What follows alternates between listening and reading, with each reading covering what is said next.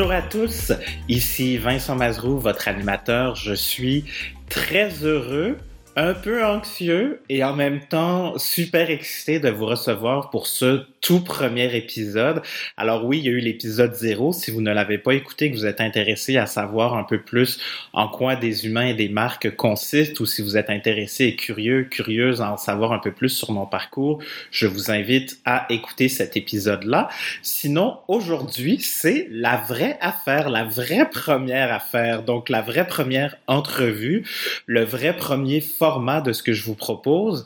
Donc aujourd'hui, on va parler de comment faire son business case quand on parle de diversité et inclusion. Et puis, je me suis entretenu avec Chloé Frelon, qui est la fondatrice d'UREL, un cabinet conseil en équité, diversité et inclusion. Euh, vous allez voir, on a parlé de beaucoup de choses et puis euh, ces épisodes, donc des humains et des marques, vont être construits, je vous dirais, de trois manières, en fait, en trois blocs. Le premier, qui est celui-ci, va être de couvrir avec vous certains aspects théoriques.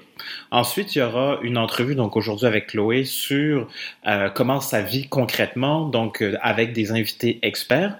Et puis, il y aura un troisième morceau à la fin qui sera moi avec vous pour vous aider à faire les liens entre la première partie et celle du milieu, c'est-à-dire comment la théorie finalement vit. Et puis, euh, et puis voilà. Donc, on va commencer avec ça. Euh, on a couvert beaucoup, beaucoup de choses. C'est un sujet qui est excessivement émotif, sensible, euh, complexe et compliqué, je crois. Euh, ça puise, hein, c'est dans les fondements d'il y a très longtemps dans notre histoire. Donc, euh, on entend, on en entend beaucoup parler depuis un certain temps, surtout depuis le décès de George Floyd aux États-Unis. Ça a comme débarqué au Québec. Puis d'ailleurs, vous allez voir que dans l'entrevue avec Chloé, euh, on parle du niveau du Québec euh, par rapport à cette grande question d'EDI, donc équité, diversité, inclusion. Et vous allez voir qu'au Québec, on est entre le niveau 1 et le niveau 2 sur une échelle de 4. Donc, j'en dis pas plus pour l'instant. Mais prenons le temps de décortiquer qu'est-ce que l'équité, qu'est-ce que la diversité et qu'est-ce que l'inclusion. Donc, si on y va dans l'ordre avec les lettres E, D, I, le pour l'équité, c'est vraiment de voir comment chaque individu peut être traité à la même enseigne. Hein.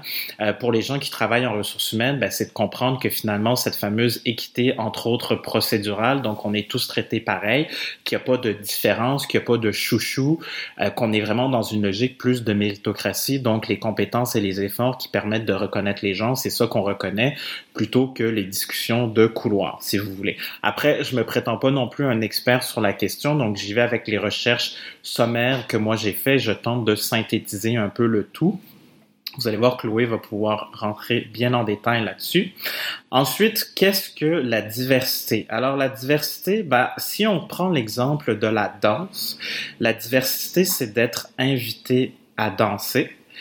Et l'inclusion, c'est d'inviter la personne à danser avec nous. Donc, en fait, la diversité, ça va être de l'inviter au party alors que l'inclusion, ça va être vraiment de venir demander à la personne de danser avec nous. Donc, si on revient à la diversité, ça va être la diversité de pensée, la diversité des genres, la diversité ethnique, la diversité des expériences, la diversité des points de vue. Donc, on peut vraiment parler de diversité à tout plein de niveaux. Et c'est ça qui est intéressant. D'ailleurs, c'est ce qu'on va couvrir dans l'épisode aujourd'hui. Et euh, l'inclusion, en fait, c'est, je vous dirais, principalement, surtout en lien avec le projet Aristote, le projet de Google. D'ailleurs, vous allez avoir un lien dans l'épisode pour retrouver euh, l'information si vous voulez en apprendre plus, en lire plus sur la question. C'est vraiment de voir comment je sens que moi, au travail ou dans la vie en général, je peux m'exprimer pleinement sans avoir peur de perdre ma job, de froisser quelqu'un, de perdre une amitié. Et c'est de voir aussi, si on le ramène dans le contexte du travail, de voir comment je peux compter sur mes collègues et sur l'entreprise. Est-ce que j'ai l'impression que mon entreprise est là, supportante, aidante dans ce que je fais, tant au niveau personnel que professionnel? Donc, ça implique de sortir de la sphère professionnelle Et euh, est-ce que c'est ça? J'ai l'impression que mes collègues, les gens avec qui je travaille, que ce soit mon patron, les collègues dans mon équipe ou les collègues des autres départements, est-ce que j'ai l'impression que ces gens-là, eux, livrent un travail de qualité? Est-ce que je sens que moi, je peux le faire? Est-ce que je sens que ça, c'est encouragé? Est-ce que finalement, le terreau, les conditions autour de nous qui nous permettent de euh, produire quelque chose dont on est fier, qui fait tout plein de sens et qui nous motive à en faire plus? Donc, euh, voilà. Euh, bonne écoute. J'espère que vous allez trouver ça euh, utile et pertinent. Euh, c'est le tout premier épisode qui a été enregistré. Ça va être le premier aussi qui est diffusé. Alors maintenant, je me tais et je laisse place à l'échange entre Chloé et moi.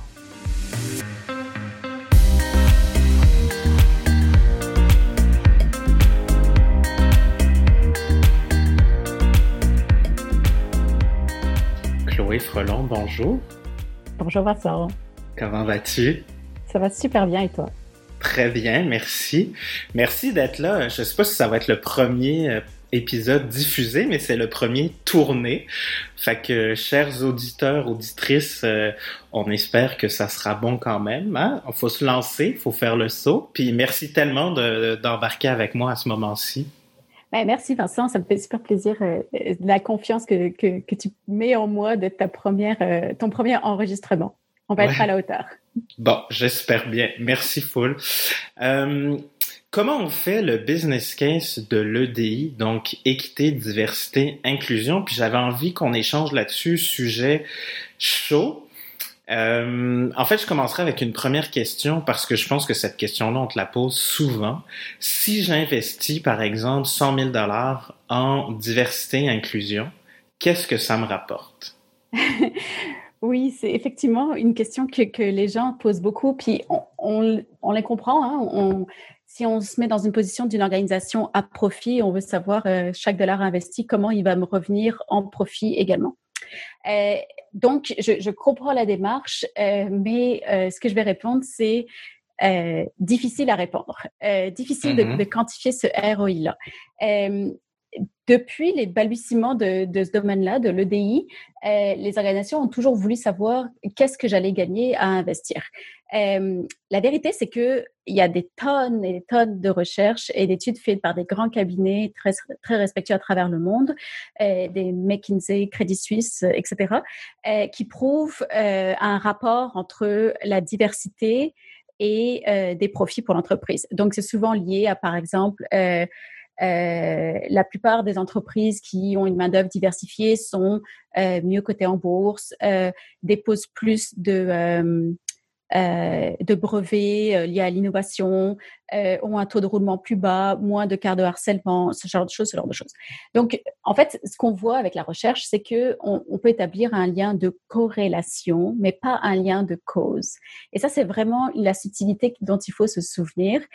c'est qu'on on voit que oui, les entreprises les plus ont souvent une main-d'œuvre diversifiée, mais est-ce que c'est juste parce qu'ils ont une main-d'œuvre diversifiée ben Ça, on, peut juste pas le prouver parce qu'il y a une tonne de facteurs qui rentrent en ligne de compte. Eh, mais ce que je dirais également, c'est que de façon générale, même si on a à peu près une vingtaine d'années, deux décennies d'études qui prouvent cette corrélation-là, ça semble juste jamais être suffisant parce que les, entreprises veulent toujours des preuves. Mais ce qu'elles demandent jamais, c'est euh, des preuves qu'une main-d'œuvre homogène se révèle être profitable pour les organisations. Parce que si on va dans un sens, alors on, mhm. doit prouver l'autre sens également. Mais ça, ben, personne ne le demande jamais parce que ça, c'est le statu quo et on aime ça, le statu quo dans les organisations. on n'aime pas ça changer, en fait. Personne n'aime le changement, c'est risqué et c'est inconfortable. Et notre cerveau, il est paresseux, il aime bien rester sur place et ne pas trop se faire shaker, en effet. Euh, intéressant, cause, causalité. Euh, c'est quoi la différence plus concrètement si, euh, si tu avais à l'expliquer pour des gens qui en organisation voient peut-être pas clairement cette différence-là, justement? la différence de corrélation versus ah. cause? Hum, oui, pardon, corrélation, oui. Euh, eh bien, en fait, euh, d'un côté, d'un côté, on prouve que on, observe, par exemple, les, entreprises les mieux cotées en bourse ou celles qui ont euh, qui sont vues comme innovantes, puis on, regarde la main d'œuvre, puis là on constate qu'un un fort pourcentage d'entre elles se retrouvent à avoir, par exemple, un, un, comité d'administration euh, où il y a beaucoup de femmes, euh, une main d'œuvre où il y a beaucoup euh, de personnes issues de la diversité, etc., etc., des, des facteurs qui sont liés à, à l'EDI. Puis donc là, on en conclut qu'il y a un rapport entre une main d'œuvre diversifiée et une profitabilité. Mais on peut jamais faire le lien entre oui, c'est parce que j'ai exactement 45% de femmes mmh. que je me retrouve à faire tant de dollars. Parce qu'évidemment, il y a plein d'autres choses qui rentrent en ligne de compte, comme des facteurs externes et d'autres facteurs internes à, l'entreprise. Juste des décisions d'affaires. Oui, clairement. Et donc, euh, c'est un travail qui se fait sur le long terme. Quand on préparait cette euh, entrevue, en fait, on avait parlé de représentativité et de KPI, d'indicateurs de performance qui sont euh, autre que ce qu'on a l'habitude de mesurer. En fait, je serais curieux de, de, de t'entendre là-dessus. Donc, parce qu'on vit dans un monde où tout est rapide. Toi, tu, tu te spécialises surtout dans euh, l'intégration des femmes ou de plus de femmes dans le milieu des technologies.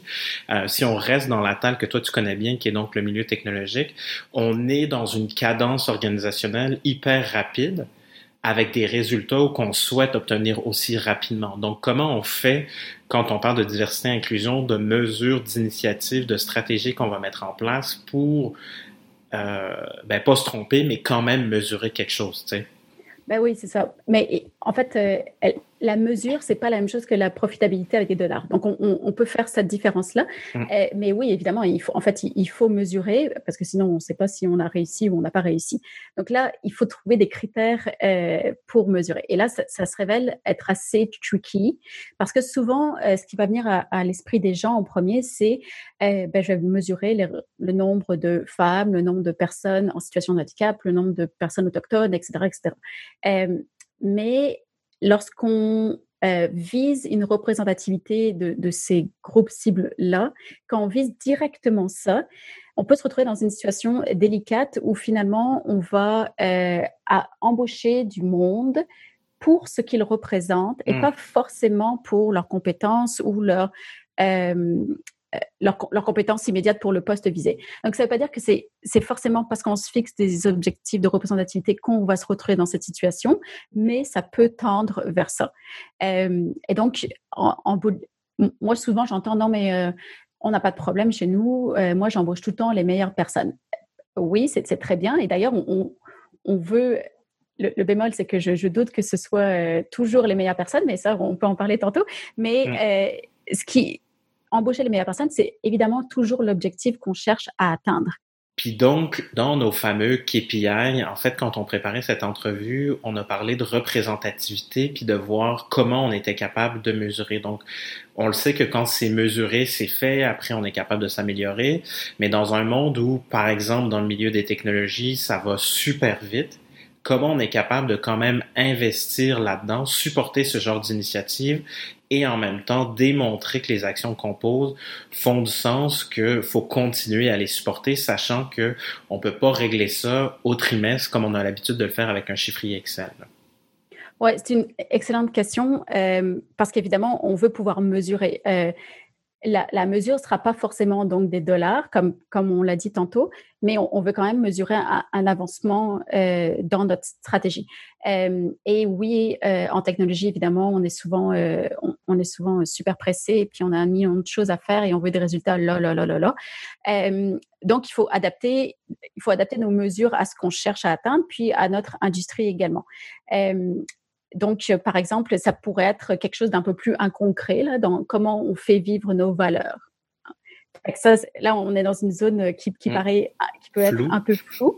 Euh, et, mais ça peut être, par exemple, le, est-ce que j'entends dans, quand je me balade dans les corridors des, des conversations qui sont liées à comment inclure des différences Est-ce que pendant une, une, réunion ou pendant un, un lunch, est-ce qu'il y a quelqu'un, par exemple, qui a fait un commentaire qu'une autre personne a trouvé irrespectueux, puis là, ils, ont eu une conversation euh, euh, euh, respectueuse où chacun fait valoir son point et à la fin, tout était bien? évidemment, il y a des choses un peu plus concrètes comme le cas de le cas de harcèlement qui a été déclaré ou non déclaré. Puis sachez d'ailleurs que c'est pas parce qu'on a zéro cas, zéro plainte posée, mmh. que c'est un bon signe.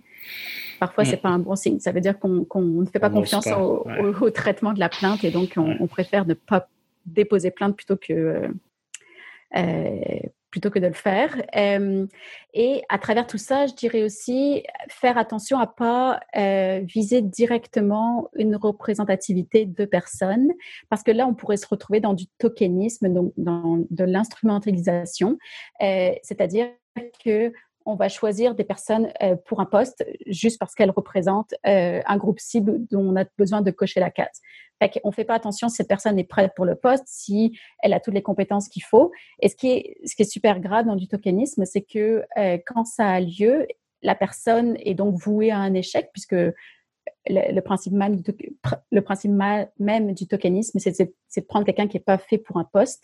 elle va échouer et puis quand une personne issue d'une minorité, quelle qu'elle soit, cette minorité échoue, elle échoue toujours au nom de l'entièreté de la minorité. Donc on se retrouve avec une situation vraiment grave et désastreuse pour tout le monde et en plus l'entreprise va probablement se dire bah là j'ai fait ce qu'il fallait et pourtant ça n'a pas fonctionné, je comprends pas, ça va probablement euh, la dissuader de continuer des efforts de EDI.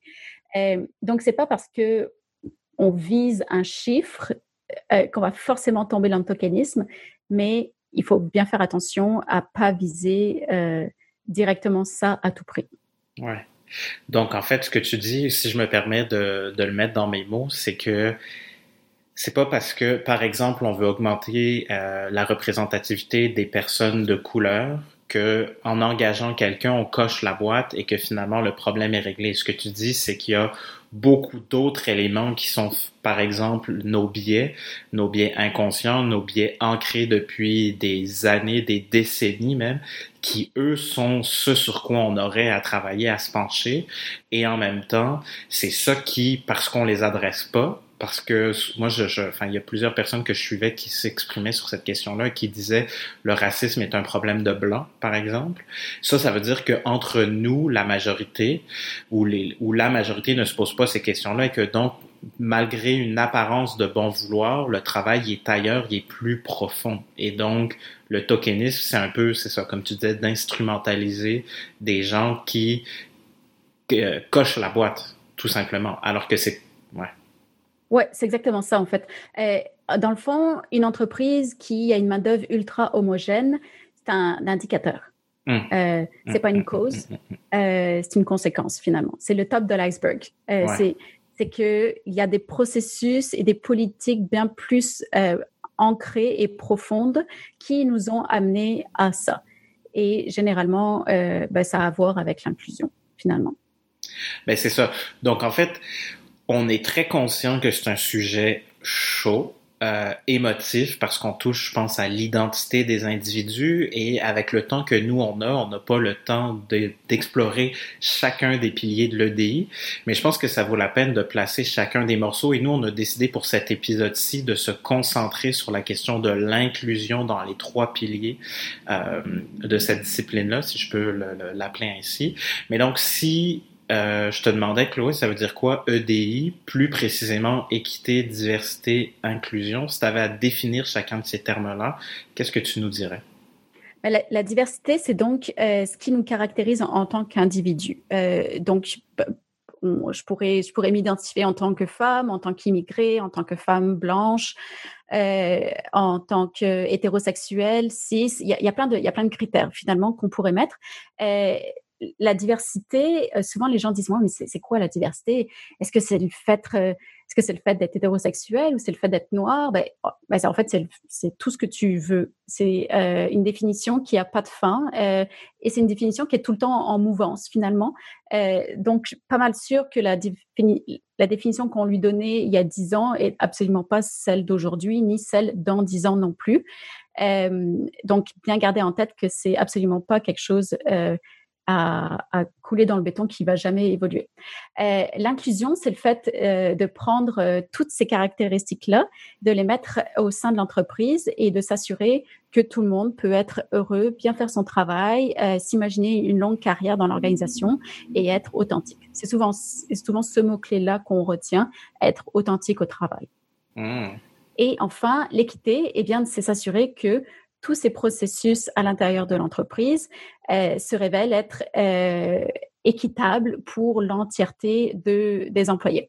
Euh, et ce, qu'on, ce dont on se compte parfois, c'est que euh, certains processus, processus, de façon complètement inconsciente, euh, on favorise un groupe de la population euh, versus un autre et peuvent parfois euh, se, retrouver à justement avoir une main-d'œuvre euh, très homogène au lieu qu'elle soit hétérogène et représentative de la société. Mmh. Je vais revenir sur un sujet, moi, qui me passionne, qui est un peu mon why à moi. Tu as parlé de... Euh, en fait, ce que l'inclusion permet, c'est d'être authentique au travail. Et donc, quel est le lien entre la diversité, inclusion, enfin, équité, diversité, inclusion et, par exemple, la marque employeur ou la marque tout court de l'entreprise? Puis, je pense qu'il y a ça, cette fameuse question d'authenticité. Ben, quand on est nous-mêmes, on se trompe pas, on prend des bonnes décisions. Donc, dans cette authenticité ou dans, dans cette espèce de concept aussi qu'on voit de plus en plus aux États-Unis, qui est le Bring Your Whole Self to Work, donc soyez complètement vous-même au travail. Euh, il y a ça aussi dans la mise en place d'un écosystème où on peut, dans un cadre qui est réglementé, je veux dire, c'est pas non plus d'être le free-for-all ou le Far West en permettant à tout le monde de s'exprimer sur n'importe quoi, n'importe quand, euh, à tout moment, puis avec l'intensité des émotions qui peut parfois venir avec.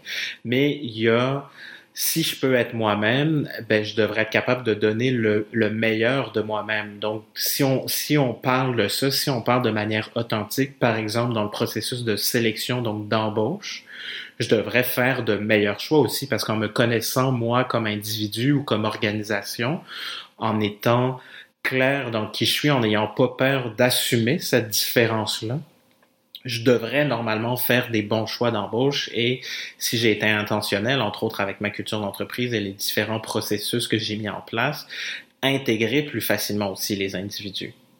Ouais, c'est exactement ça. Puis quand, quand tu parles de, euh, de, de, ces valeurs-là, finalement, tu sais, les, les, gens vont dire, euh, oui, mais attends, où est-ce que je trace la ligne? Qu'est-ce qui est acceptable de dire ou de pas dire, etc. Mmh.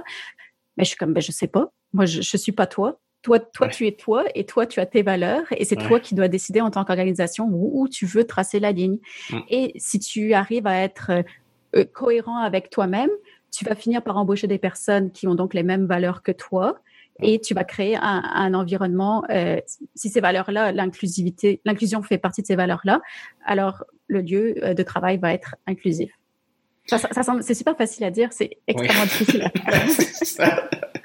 Mais ça veut dire aussi, par exemple, que si je suis le gestionnaire et que je me suis planté sur quelque chose, ben j'accepte de le dire puis d'ouvrir la conversation. Donc dans dans EDI, je pense que dans, dans la question de diversité aussi, je pense, puis corrige-moi si je me trompe, mais ça va être la diversité de pensée euh, et de dire que justement c'est une richesse plutôt qu'un problème ou que on tombe tout de suite dans la confrontation à cause du statut, par exemple. Ouais. Absolument, la diversité de pensée, ça fait, ça en fait euh, absolument partie. Euh, et euh, souvent, on va vouloir euh, avoir euh, une communication transparente, euh, prendre mmh. l'opinion des employés, etc. Mmh. On va, on va le vouloir jusqu'à ce qu'on arrive au moment où les employés vont nous dire quelque chose genre, hé hey, là, boss, t'as pas fait une chose correcte, ouais. t'aurais pas dû. Ouais. là, on va être comme, ah, ouais, ça chiale les employés, etc., etc. Mais là, on peut pas, on peut pas demander à ce qu'ils, à ce qu'ils communiquent avec nous que dans un sens ou que quand c'est positif. Donc, il faut savoir aussi prendre euh, la critique constructive et la vulnérabilité fait absolument partie euh, des piliers de l'EDI. Mmh. Euh, et c'est évidemment quelque chose de, de, de très confrontant. Euh, si on n'arrive pas dans notre vie privée à se montrer vulnérable, ça va être difficile de le faire au travail également. Mmh. Puis là, on se retrouve avec... Euh, on se, on, se, retrouve dans des situations qui peuvent être, euh, qui peuvent être malaisantes. Ouais clairement. Et dans les autres piliers, justement, ou dans, dans l'espèce de terreau fertile pour que ça pousse là, cette, euh, cette culture de diversité, d'inclusion et d'équité, là, on a parlé de vulnérabilité. Bon, ça, nous, c'est notre souhait parce qu'on est super humaniste. On sait que ça risque d'être hyper difficile à mettre en place, à mettre en pratique dans les entreprises, dans comment elles sont conçues, du moins à l'heure actuelle, même si j'ai bon espoir que ça va pouvoir changer. Euh, c'est quoi les autres paramètres ou les autres euh, valeurs, éléments, principes là, qui permettent et facilitent cette mise en place? Euh, euh, il, faut, il faut être patient. il faut définitivement être patient parce que ce n'est pas des choses qui, qui vont se faire en quelques semaines ou même en quelques mois, en fait. Euh, ce qu'on peut voir assez rapidement, c'est par exemple des, des nouvelles interrogations, des conversations qui pourraient émerger. Tu sais, genre, oh, attends, j'avais-tu droit de dire ce mot-là? Est-ce que c'est un mot offensant? Corrigez-moi si je me trompe, ce genre de choses. et puis, ce qu'on pourrait voir à beaucoup plus long terme, c'est c'est de la vulnérabilité, par exemple, ou, de l'empathie. Donc, il faut être euh, définitivement patient. Puis, si on, quand on établit la stratégie, il faut l'établir sur plusieurs années, en fait, mm. euh, et établir différents stades de maturité de l'organisation, en sachant que si l'organisation est encore dans le stade, euh, entre guillemets, immature, alors il y, y a, des choses qu'on ne pourrait pas mettre en place à ce niveau-là parce que euh, ça va pas prendre et il va y avoir trop de confrontations, puis il va y avoir un rejet finalement. Donc, il faut passer des, des étapes euh, de maturité d'inclusion, si je peux dire ainsi, euh, avec des actions et des, et des solutions à implémenter à, à, chaque niveau qui seront différents.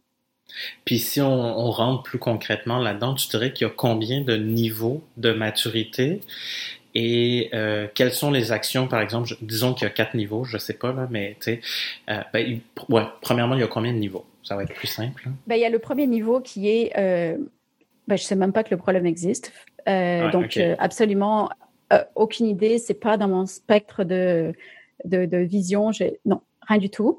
le deuxième qui est euh, oui, je comprends euh, qu'il y a un, problème, mais j'ai pas encore identifié ces problèmes-là.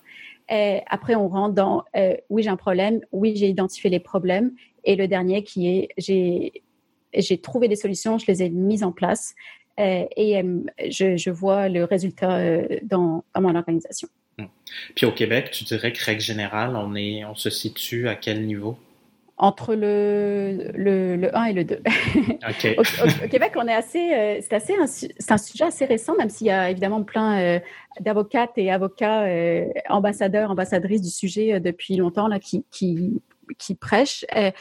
si on se considère de façon mainstream, on n'est vraiment pas là. aux États-Unis, on, on, pourrait dire que ça, que ça a vu le jour il y a une dizaine d'années, mettons, ouais, vu le jour c'est devenu courant il y a une dizaine d'années. Mhm. Euh, au Canada anglophone, plus comme il y a cinq ans. Et donc, au Québec, euh, au Québec c'est un peu plus récent comme sujet. Mhm. Puis, donc là, on parlait de quatre niveaux. Euh, si au Québec, on est entre le niveau 1 et le niveau 2, qu'est-ce que, qu'est-ce que je peux pas faire si je suis au niveau 1 ou, tu sais, quelles sont les actions qu'on pourrait poser en étant au niveau 2, mais que si mon niveau de maturité est à 1, je suis pas déjà en mesure de faire, tu sais? Euh, ben, en fait, au niveau, euh, au niveau 1 et 2, on, on est dans euh, la réalisation du problème. Fait que pour réaliser le problème, il faut réaliser que tout le monde n'est pas comme nous, qu'il y a des gens qui ont des réalités et des vécus différents et qu'on ne vit pas dans une méritocratie. Et qu'on vit dans un système de privilèges, avec mmh. euh, souvent le, le, le, les mêmes groupes qui se retrouvent en haut de ces privilèges-là. donc, pour prendre conscience de ça, on doit comprendre où nous, en tant qu'individus, on se situe, où se situent les autres, pourquoi, et quand on a fait cette réalisation-là, là, tout d'un coup, on, voit la vie d'une, euh, à, travers des, des, des, lunettes différentes. Puis euh, l'exemple euh, assez courant là qu'on connaît peut-être tous, c'est lorsque un homme devient père de famille et a une petite fille, et là se rendre compte que finalement peut-être que sa petite fille va pas avoir les mêmes chances professionnelles que son petit mmh. gars. Et mmh. donc là, il se fait un déclic et donc cette personne va se retrouver à être dans une position d'allié. Euh, et avant n'était pas un allié parce qu'il n'avait pas conscience euh, du problème. Euh, donc, donc ça, c'est les, les, les, premières strates, strates de, les premières couches. mais si par exemple on décide d'avoir, de faire la discrimination positive, donc de décider de à compétence égale de prendre le CV de quelqu'un qui représente la minorité dans l'organisation. Et, et ça, c'est quand même un peu plus euh, un peu plus courageux, mettons, mhm. euh, comme, comme initiative, qui pourrait jamais mhm. prendre lorsqu'on se rend même pas compte que euh, finalement leur, on, vit dans un, dans un système de privilèges. Fait que ça, c'est par exemple un exemple qui, qui viendrait plus dans l'étape 3, 4. Donc là, tu as parlé de courage, qui était un des piliers qu'on avait identifié justement, nous, quand on se préparait pour discuter du sujet. Et l'autre auquel on avait euh, pensé, ou en tout cas celui qui était ressorti, c'est euh, la communication bienveillante. Donc en fait, le courage, c'était d'avoir le courage de nos idées, de les exprimer, et ce, de manière bienveillante, donc de voir comment dans la communication, on est capable de respecter les autres, de se respecter soi, mais d'avoir le courage donc de quand même l'exprimer. C'est ça. Puis c'est là où toute la subtilité reste parce que souvent les gens ont l'impression qu'on veut les empêcher de, s'exprimer. Oh, on peut plus rien dire. Et en fait, euh, il y, a des choses qu'on peut qu'on peut pas dire effectivement, euh, mais il y a souvent comment comment je vais dire? Avec avec quelle forme de de respect puis de bienveillance, dans quel cadre? Et on parlait de vulnérabilité tantôt. il y a aussi euh, si quelqu'un se montre vulnérable, comment cette vulnérabilité va être accueillie par les autres? Si, si, on se moque, si on balaye ça du revers de la main, ben, la personne ne va jamais vouloir être vulnérable à nouveau. Euh, fait que savoir accueillir ça, c'est être vulnérable, c'est tout un art. Accueillir la vulnérabilité aussi. Et donc pour la bienveillance, c'est la même chose. Euh, il faut euh, il faut faire attention à, à, être bienveillant envers les gens qui sont qui sont qui sont bienveillants envers nous également. sinon, euh, sinon là, c'est euh, la, personne a pris tout son courage pour être, euh, pour nous dire ce qu'elle pensait, puis là, elle va être freinée dans ses ardeurs. C'est horrible. Ouais, puis il y a une règle en, persuasion qui est bon en psychologie humaine, qui est la fameuse règle de réciprocité. Puis moi, ce que j'aime bien dire ou ce que j'aime bien faire comme parallèle, c'est concrètement, prenons l'exemple d'une personne qui se fait klaxonner en voiture il y a fort à parier que la personne qui s'est fait klaxonner va klaxonner à son tour. Je pense que ça, c'est un exemple banal du quotidien que tout le monde entend ou, a été témoin. Ben, c'est un peu la même chose dans l'entreprise. Est-ce que l'entreprise est intentionnelle, puis est-ce qu'elle a pensé à d'abord mettre un cadre qui fait du sens pour nos employés, et de là, nos employés vont nous le rendre. Donc, tout le concept aussi de sécurité psychologique dont on entend de plus en plus parler avec le projet Aristote de Google et tout ça, qui ont découvert par hasard que finalement, les meilleures équipes, celles qui performaient le mieux, donc en gros, pour faire une histoire rapide, ils ont, c'était quoi, 200 équipes ou 2000 personnes, je sais plus, qui ont été sondées. Et après euh, oh, je veux dire, c'est Google avec les ressources qu'ils ont, le data, toute l'intelligence d'affaires qu'ils sont capables de collecter. Ça leur a pris des mois et c'est par erreur qu'ils sont tombés sur le concept de santé psychologique, de sécurité psychologique, pardon. Et euh, c'est là qu'ils se sont rendus compte que si je peux être moi-même, si je peux communiquer, si je peux être vulnérable, ça c'est la base qui permet de euh, se faire confiance. Et c'est ça qui fait que l'équipe, une fois qu'elle est tricotée serrée, elle va définitivement mieux performer que les autres équipes de l'organisation. Donc, on revient encore à ces fameux principes d'équité, diversité et inclusion. Eh oui, parce que si on peut pas être soi-même au travail, alors euh, on met beaucoup d'énergie, euh, inconsciemment la plupart du temps, à euh, se conformer à ce qu'on attend de soi ou se conformer à la majorité. Et donc, toute cette énergie qu'on met à ne pas être soi-même, ben, on la met pas à être productif parce qu'on va hein. porter un masque euh, toute la journée. Fait que ça, par exemple, en technologie, on, le voit beaucoup parce que c'est des milieux euh, très masculins. Et donc, lorsqu'on est une femme, par exemple, euh, on, va se retrouver à, se conformer à être one of the boys. C'est donc à, parfois gommer des attributs féminins, puis à, à se conformer à ce qu'on pense inconsciemment que les hommes voudraient qu'on soit en tant que femme, dans le but de se faire de se faire accepter dans toutes ces différences. Puis ça, ça marche, euh, ça marche jamais finalement. En bout de ligne, ça marche, ça marche pas. On développe beaucoup d'énergie, euh, on met beaucoup d'énergie à ne pas être soi-même. Euh, on offre une version fausse de ce qu'est une femme. et en plus, on n'arrive pas en bout de ligne à être respecté en tant que professionnel. Fait que tout le monde, tout le monde échoue. Oui, clairement. Puis est-ce que ça, ça se transpose, par exemple, sur Glassdoor dans les commentaires? Est-ce que tu as déjà observé les commentaires euh, de femmes qui commentaient leur expérience employée sur Glassdoor et qui s'exprimaient spécifiquement sur cette question-là? En fait, ouais, non, vas-y. Ce qu'on a tendance à plus voir, c'est que c'est vraiment quelque chose d'inconscient qui fait partie de l'instinct de survie, là, finalement, mmh. d'être dans un milieu homogène. et donc, souvent, les premières années, ben, on on l'intellectualise pas tellement, on le fait par automatisme. Fait euh, une femme qui est dans sa vingtaine dans, dans l'industrie euh, agirait comme ça, euh, mais dans sa trentaine pourrait euh, pourrait le réaliser puis, puis s'en libérer un peu. Euh, sauf que le problème avec, euh, par exemple, les femmes dans le domaine technologique, c'est que généralement, dix ans après y être rentrées, ben, elles, elles quittent l'industrie pour de bon. Fait que plus on, plus on monte en hiérarchie, moins il y a de femmes. Fait que leur moment de réalisation coïncide un peu euh, avec, avec le moment où elles quittent finalement. Ouais. Ouais. Ouais. Euh, mon Dieu tellement de choses à dire là-dessus. Euh, en fait, j'avais, je donnerais peut-être juste un exemple pour faire le lien avec comment ça peut s'articuler euh, dans une entreprise en lien avec la marque employeur. Je pense que ce qui peut être intéressant, euh, moi, il y a un exemple que j'aime beaucoup. Je pense que je t'en avais parlé, Chloé, qui est T-Mobile aux États-Unis et leur slogan euh, c'est Be donc hashtag Be donc soyez vous-même, en gros si on traduisait en français. Et sur leur site, euh, sur la page YouTube en fait de la compagnie, il y a plusieurs vidéos qui viennent s'exprimer sur un peu les politiques, les initiatives, les réalisations diversité euh, et inclusion, dont une qui m'avait beaucoup marqué dans les programmes offerts aux employés, donc dans l'offre employeur faite aux personnes issues de la diversité. Il y a euh, un homme ben en fait, qui était une femme qui a changé de sexe et l'entreprise a accompagné la personne, a même couvert des frais parce qu'aux États-Unis, on se rappelle que souvent ça coûte euh, cher passer chez le docteur et euh, ils l'ont accompagné dans la transition. Donc, ils l'ont accompagné financièrement, psychologiquement et même ont réaménagé son horaire au moment de la transition finale, donc en lien avec les chirurgies et tout ça, pour lui donner le temps de se remettre aussi physiquement après son opération.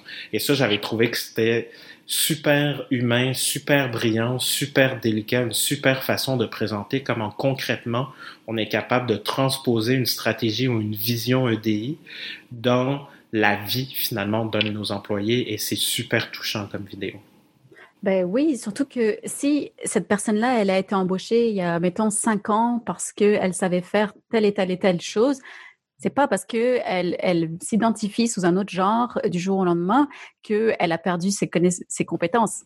Mm-hmm. Donc, si on veut être en temps cohérent en tant qu'organisation, ça reste quelqu'un qui est productif et qui est un bon employé, une bonne employée. Donc, il n'y a vraiment aucune raison de, de, de, changer son attitude envers la personne, finalement. Mm. Puis euh, avant qu'on termine, je serais curieux de t'entendre. Euh, on avait parlé d'exemples aussi de produits où on voyait que la diversité et l'inclusion n'avaient pas nécessairement été considérées. Donc là, quand je parle de produits, je parle vraiment de ce que le consommateur de cette organisation va acheter, dont certains téléphones intelligents, par exemple, quand ils sont arrivés dans les pays nordiques. Euh, fait que je serais curieux de t'entendre de, de, nous partager ça, en fait, de dire que finalement la diversité et l'inclusion, c'est pas juste une question de RH, entre guillemets, ça peut aussi avoir un impact sur le consommateur? Oui, euh, c'est tellement pas une question RH en fait, euh, pas, pas, juste une question RH. Euh, donc oui, l'exemple du, du, produit, c'est les, les, téléphones. Donc on peut prendre Apple par exemple, qui, euh, lorsqu'on se retrouve dans des températures extrêmes, euh, se mettent à, à s'éteindre, puis euh, impossible de l'allumer parce qu'il il, est capote finalement. mais ce sont ces mêmes ingénieurs-là qui arrivent à bâtir des micro-ordinateurs dans quelque chose qui tient dans nos poches. Il y a un mm. peu une incohérence dans comment ça, vous n'aviez pas prévu que mon téléphone allait geler à moins 30, mais euh, je peux faire des calculs incroyables dessus. Et ça, c'est parce que les ingénieurs, ben, ils sont situés en Californie et euh, il y a des chances de penser qu'ils n'ont jamais connu des températures euh, de moins 30 dans leur quotidien. C'est clair. ouais, définitivement. si on terminait avec un truc concret, euh, quelque chose à partager aux auditeurs pour qu'ils puissent poursuivre leur recherche, euh, qu'est-ce que tu nous dirais? Qu'est-ce que tu nous partagerais? Euh, je, vous dirais qu'à l'intérieur de votre organisation, vous avez sûrement des gens qui ont plein de bonnes idées, des gens brillants et des gens qui ont des choses à dire. lorsque je donne des, des formations à des employés ou par exemple les gestionnaires, puis il y a des hommes, des femmes, puis plein, plein de personnes euh, différentes. c'est souvent l'occasion où les gens sont comme, ben oui, ce que tu dis, je l'ai vécu, puis là, ils partagent. Et là, tout d'un coup, leurs collègues sont comme, oh mon Dieu, je ne savais pas que c'était ça ta réalité. Puis là, tout d'un coup, ils, viennent de passer une étape d'empathie et de compréhension de la différence des autres. Euh, donc, organiser des discussions, euh, former des comités EDI, aller demander aux gens ce qu'ils pensent de telle et telle affaire. Ils ont fort, ah, je serais prête à parier qu'ils ont une opinion et qu'il y a des choses intéressantes qui vont ressortir. Euh, et puis, c'est gratuit et vous pouvez décider de le mettre en place dès demain. Ouais. Et pour répondre donc à la fameuse question de départ, comment on fait le business case pour l'EDI dans une organisation, ce que tu m'avais partagé aussi, c'est un article du HBR qui est paru en novembre 2020. Euh, je pourrais vous mettre le lien là, mais qui s'appelle Getting Serious About Diversity Enough Already Within the Business Case. Donc, il y aurait un article là aussi qui est super complet, détaillé et qui permettra aux gens de s'informer s'ils veulent, euh, ben, en fait, s'ils sont là-dedans tout simplement, si ça fait partie de leurs préoccupations actuelles. Exactement. HBR, toujours euh, une bonne ressource de toute façon. Ah ouais, c'est clair. Chloé Frelon, si on veut euh, s'engager avec toi, engager une communication bienveillante avec toi, on fait ça où? Eh ben, vous pouvez aller sur le site de url.com. Euh, vous pouvez me trouver sur LinkedIn, euh, bien active, ou sur Facebook ou Twitter même. Je, suis assez visible sur, sur les médias sociaux de façon générale. Si je te donne le mot de la fin, on termine sur quoi? Si la pandémie nous a bien appris quelque chose, c'est qu'il fallait être euh, bienveillant envers soi-même et tout le monde et dans les organisations également. Merci. Merci Vincent.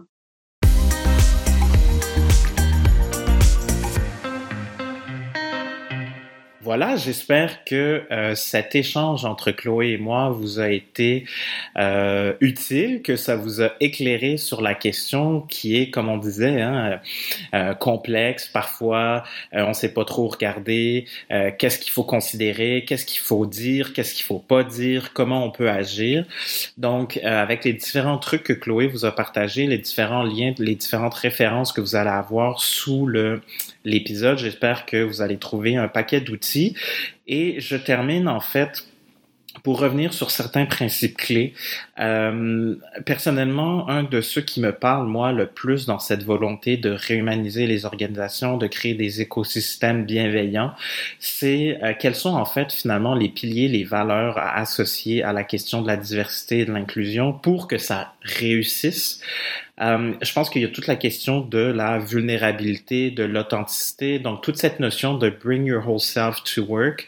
Comment on est capable finalement de ne pas être qu'une demi-personne au travail, comment on est capable d'être efficace. Et en fait, quand on est obligé de mettre un masque, Chloé l'a très bien dit, on perd en efficacité. En fait, on va perdre en énergie parce qu'on met de l'énergie sur euh, se préserver, ne pas être pleinement nous-mêmes avec nos collègues, avec notre patron.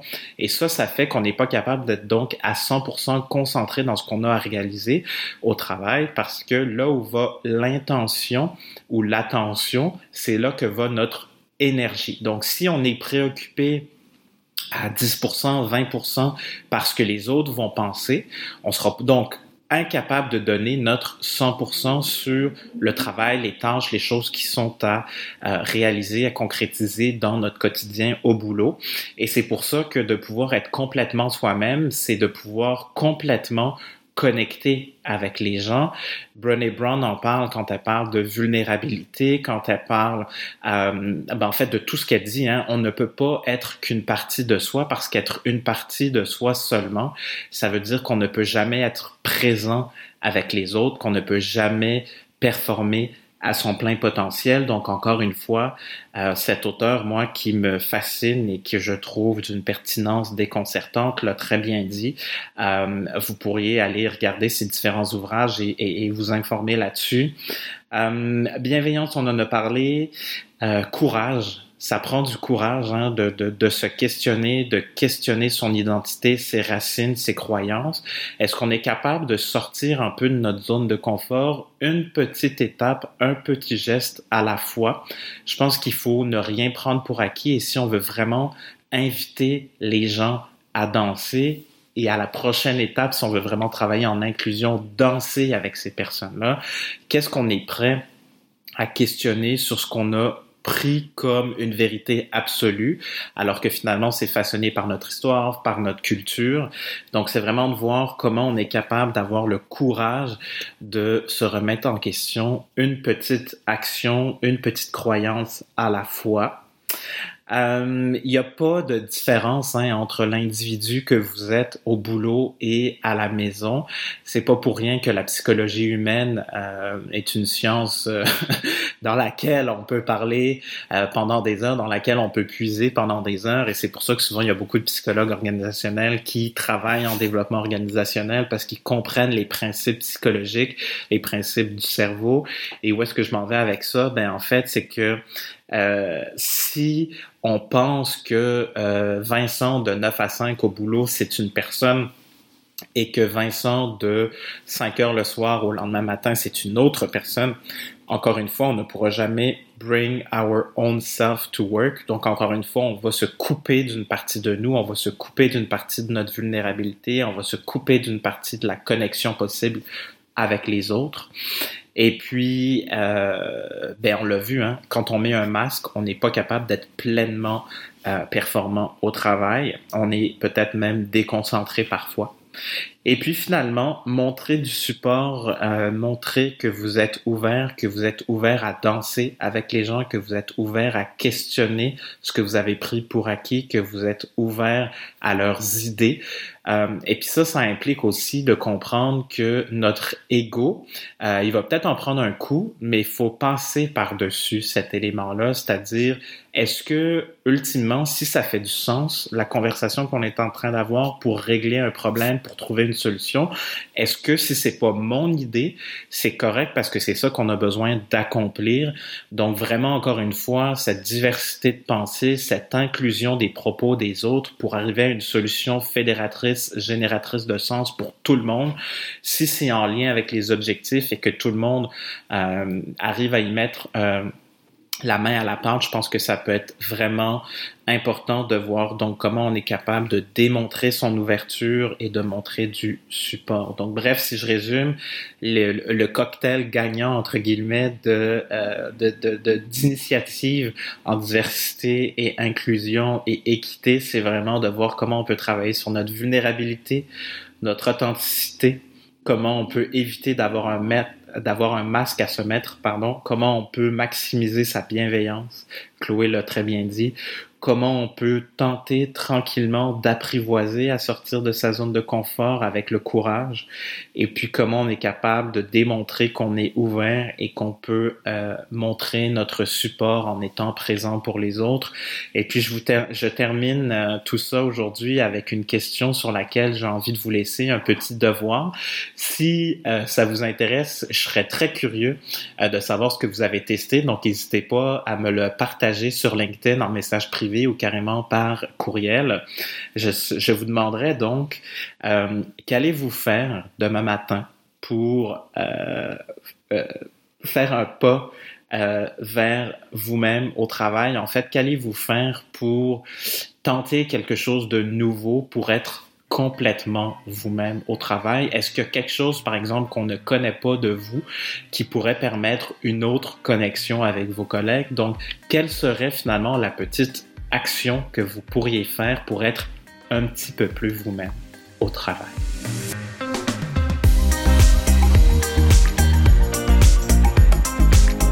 C'est la fin, chers auditeurs. Alors, merci infiniment d'avoir été des nôtres. J'espère que cet épisode a été utile et pertinent, que ça vous a aidé un peu à comprendre comment la marque, la culture sont des catalyseurs de performance, des générateurs de performance et je vous invite maintenant à continuer la conversation avec moi sur LinkedIn. Donc Vincent Mazrou, Mazrou ça s'écrit M-A-Z-R-O-U. Vous pouvez m'écrire aussi au Vincent à commercial attribut pas de T à la fin .ca. Et puis, vous pouvez nous laisser des petits pouces bleus, des petits pouces en l'air, des étoiles, un peu partout où il y a possibilité donc de laisser des commentaires. À très bientôt. Bye là!